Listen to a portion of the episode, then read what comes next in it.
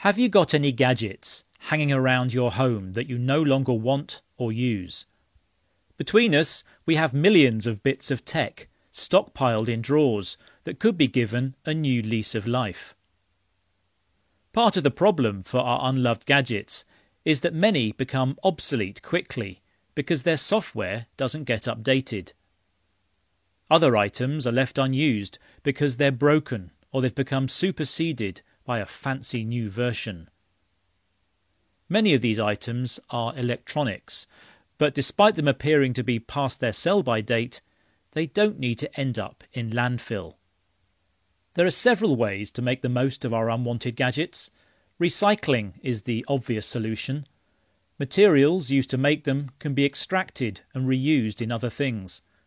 As an example, Elisabeth Ratcliffe from the Royal Society of Chemistry told the BBC there are about 30 different elements just in a smartphone, and many of them are very rare. These can be used in touchscreens and solar panels. Probably the best antidote to our throwaway culture is to repair our broken tech. This takes patience and skill, which can be learnt at repair clubs and repair cafes, free meeting places where you'll find tools and materials to help you make any repairs you need.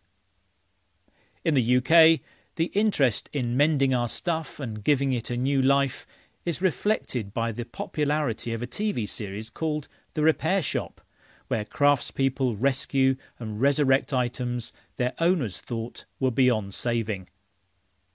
A final option for your discarded gadgets is to upcycle them.